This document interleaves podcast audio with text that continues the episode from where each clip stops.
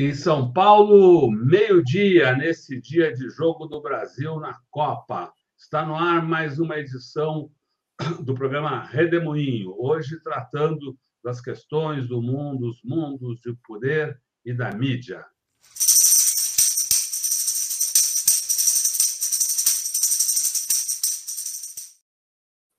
Ângela Carrato, que bom ter você aqui nesse redemoinho. Ângela Carrato é professora da Universidade Federal de Minas Gerais, jornalista. O que você está observando aí, passados mais de 20 dias da, da eleição? O que você está vendo? Bom, eu quero começar com, com dois desabafos. Primeiro, hoje eu torço pela Copa das Árvores, tá? Bom, segundo, é que vocês estão notando a minha voz um pouco alterada, né? Pois é, em 2021 eu tive Covid, né? Passou e tal. É, e agora, né, eu estou com um gripão que, que não passa. Já fiz dois exames, não é Covid, mas não passa. Aí o, alguns especialistas dizem o seguinte: isso pode ser a tal da Covid longa. A gente não sabe, gente, os efeitos que esse vírus e suas mutações uh, fazem ou podem uh, continuar fazendo. Então, olha, atenção, né? Todo mundo hoje é, vai aglomerar, se Brasil vencer, vai comemorar. Cuidado, usa máscara, porque a Covid está de volta e esse governo genocida não está nem aí se morrerem mais não sei quantas mil pessoas. Já mataram 700 mil e para eles eu acho que quanto mais melhor. É terrível, não é? Aliás, né, o, um dos filhotes aí do, do genocida, o Eduardo, uh, anunciou que vai apresentar um projeto proibindo máscara, né, o uso de máscara em locais uh, como aeroportos, estações, etc. Ou seja, é com esse tipo de gente que nós estamos tendo, nós população, nossa sociedade brasileira, estamos tendo que lidar. E falando em genocídio, vou falar do outro lado também, e aí eu já entro no, no comentário de hoje, o outro lado dessa gente horrorosa, que é o golpismo.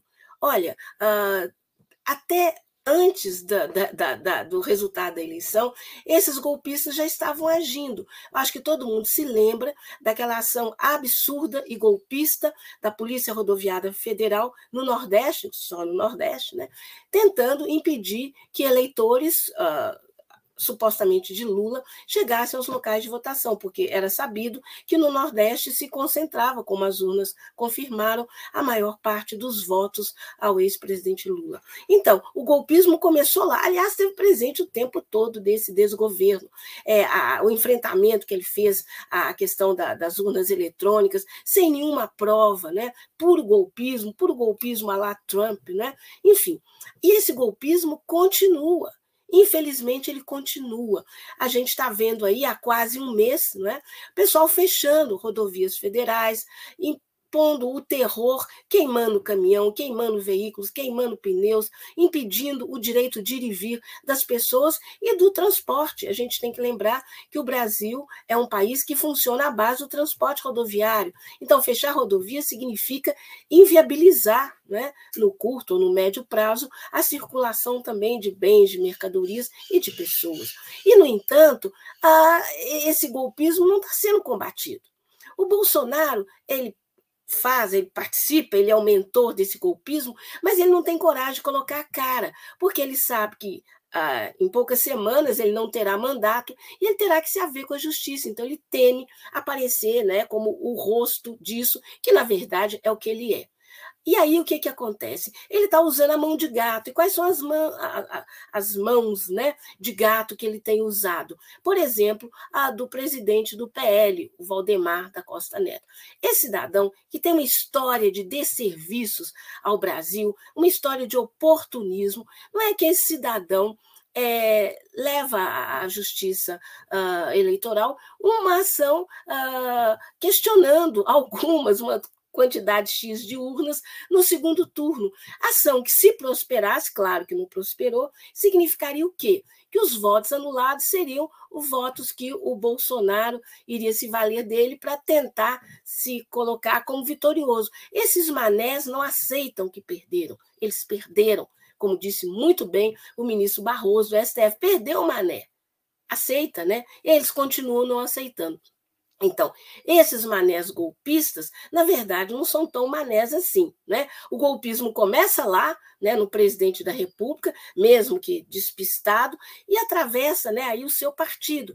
E esse partido, o que, que ele queria? Sabia que não ia dar certo esse, eh, essa ação, sabia, mas esperava que ela tramitasse por um, enfim, algumas semanas, alguma coisa assim, e aí insuflasse esse golpismo, servisse de comida, né, de feno para esse gado que está aí nas estradas e que está aí na porta uh, dos quartéis nas capitais brasileiras. Né?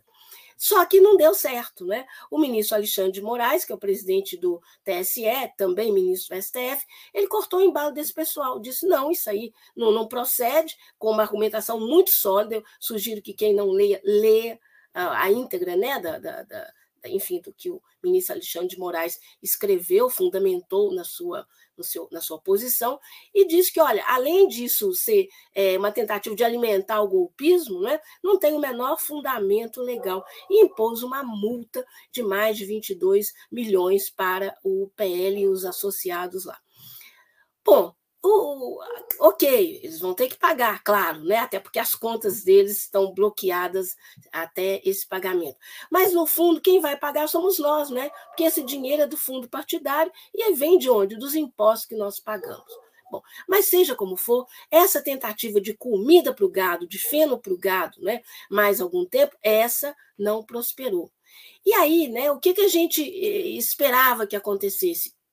Que isso fosse destaque na mídia corporativa brasileira. Lógico, não só o registro né, dessa decisão do ministro Alexandre de Moraes, que alguns veículos fizeram, não com destaque mereciam, alguns, inclusive, só na parte interna né, desses veículos, mas que esse, essa questão fosse colocada dentro desse contexto mais amplo, que é esse contexto de golpismo, que de determinadas forças da sociedade brasileira, começando pelo presidente da República, não aceitarem que perdeu é isso, perdeu. Né?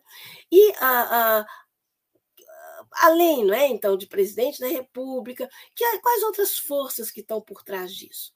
Eu acho que muito evidente, né, uma parcela dos militares.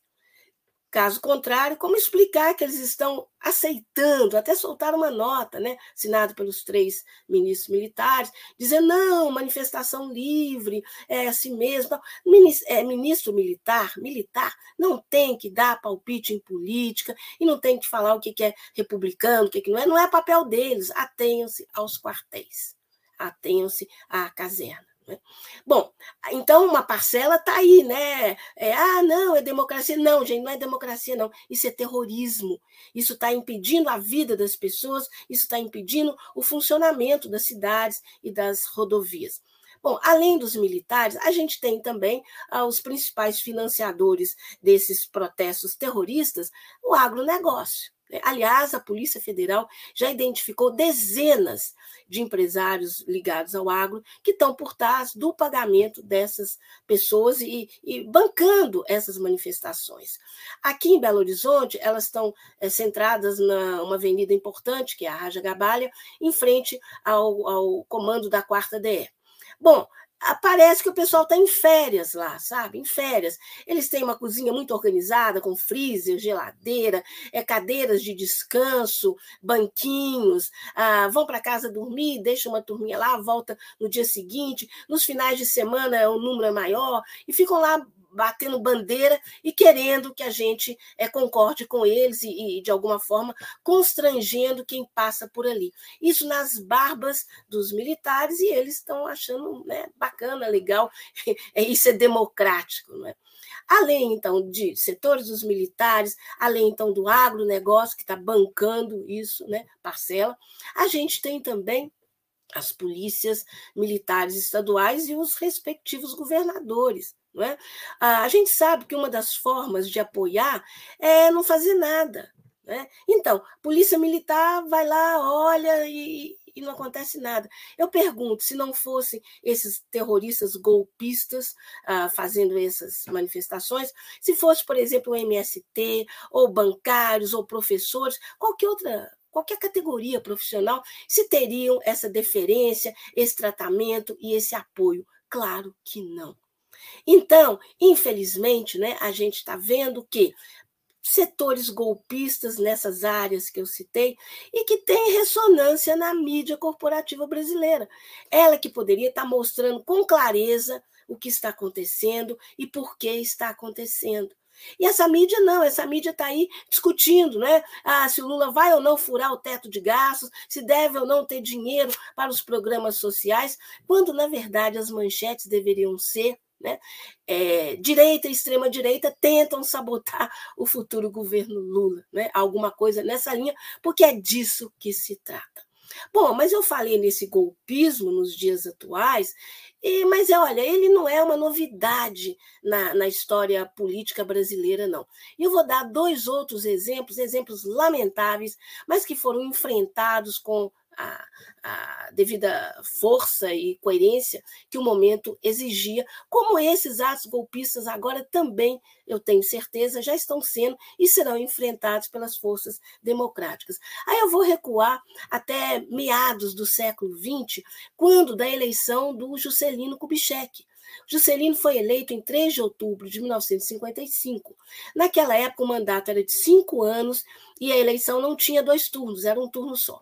Então, mesmo ele tendo vencido com, ah, em relação aos outros candidatos, a maioria de votos, né, a, então os golpistas de então, que atendiam pelo nome de UDN, né, um partido político, União Democrática Nacional, eles questionaram, dizendo: ah, não, tinha que ter 50 mais 1% dos votos. Ora, isso é uma regra para segundo turno, na época era um turno só.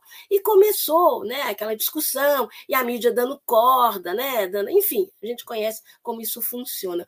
E aí foi preciso que um general né? O Henrique Lott, né? que depois veio a ser o ministro da Guerra, na época se chamava assim o ministro da Defesa, né? Uh, do, do, próprio Juscelino, que ele agisse né? para conter a insubordinação. E a insubordinação entre os militares chegou a duas rebeliões em duas localidades, né? aí no centro-oeste do Brasil, Jacareacanga e Aragarças. Então, a instabilidade naquela época antecedeu a posse uh, do, do Juscelino, e foi um pouquinho depois também, mas foi controlada, foi devidamente enquadrada. Né?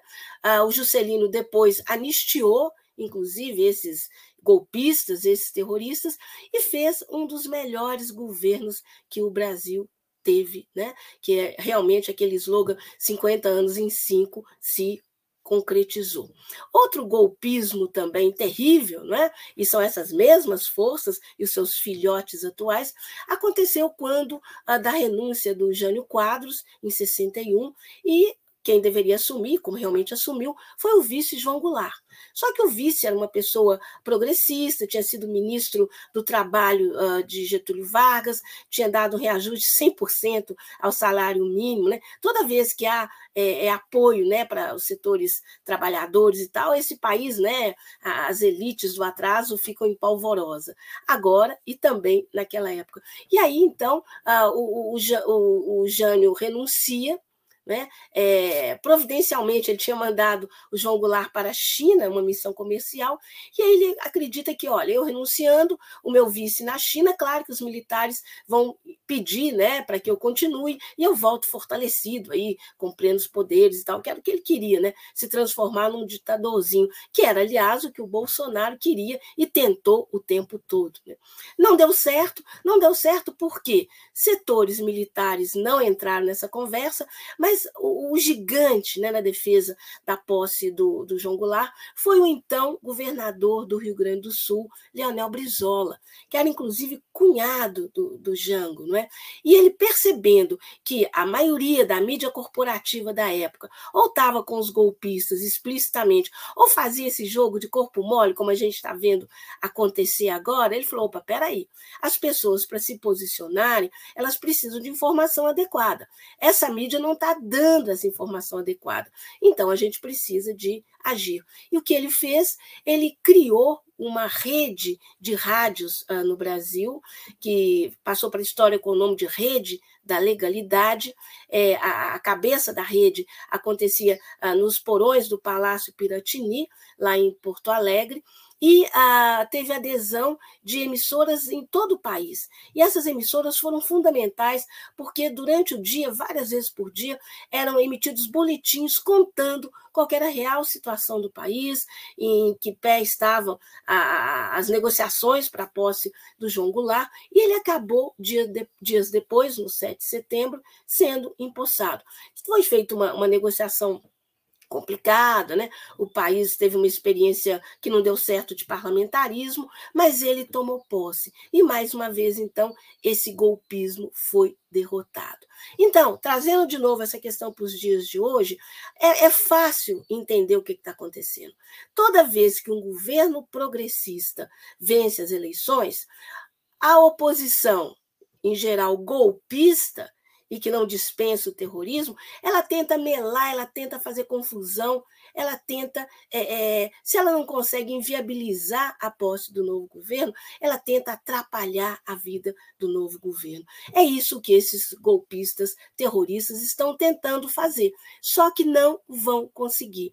Uh, além né, da maioria da população brasileira, ao lado do presidente Lula, ele tem hoje, né, na, na, na, na, na justiça, né, nos tribunais superiores, no STF, no TSE, figuras que realmente não aceitam esse tipo de violência contra a população brasileira, contra o que as urnas decidiram. Então, como daquelas duas vezes, eu lamento informar, né? Mídia golpista não vai ter sucesso. Da mesma forma que esses golpistas, né? E eu acho que esse pessoal aí que está na linha de frente não passa de um gado miúdo, né? De um gado mantido aí, é meio que numa realidade paralela, só podendo Uh, consultar e se informando por essas mídias, tipo Jovem Pan, né? esses, esses zaps aí do, dos tiozões e tiozonas é, do golpe. Então, esse pessoal perdeu e vai continuar perdendo. E a gente sabe que o ex-presidente e futuro presidente Lula tem tudo para fazer um governo maravilhoso, não só como foram os dois governos anteriores dele, mas fazendo jus também, por exemplo, ao governo maravilhoso que foi o do Juscelino Kubitschek. Então, golpistas podem desistir, vocês não passarão. É isso. Legal, Angela. Boa, Angela. Muito obrigada por sua participação aqui no Redemoinho, o programa que a gente transmite de segunda a sexta-feira, sempre ao meio-dia, cada dia com um tema específico. Hoje a professora Angela Carrato trata das questões do poder e mídia. Amanhã a gente volta também discutindo a situação do país com o historiador Manuel Domingos Neto. Obrigado, Ângela. Melhoras aí para você. Né? E obrigado a todos vocês que acompanharam aqui o, o Redemoinho de hoje. Boa tarde, bom jogo, boa Copa, boa Copa das Árvores, enfim, boa Copa para todo mundo. Tchau, pessoal. Tchau, tchau, tchau. Tchau, valeu, tchau.